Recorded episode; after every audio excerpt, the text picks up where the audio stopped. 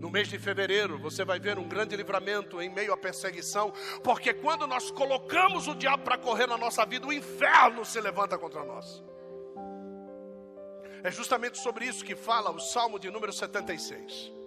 O Salmo de número 76, ele vem falando a respeito de, no meio de uma grande batalha, nós sentirmos a presença de Deus no nosso lado e todo medo que o diabo tenta colocar em nós parece que some de uma hora para outra e nós tomamos a coragem e nós vemos que Deus nos dá o livramento em meio à batalha.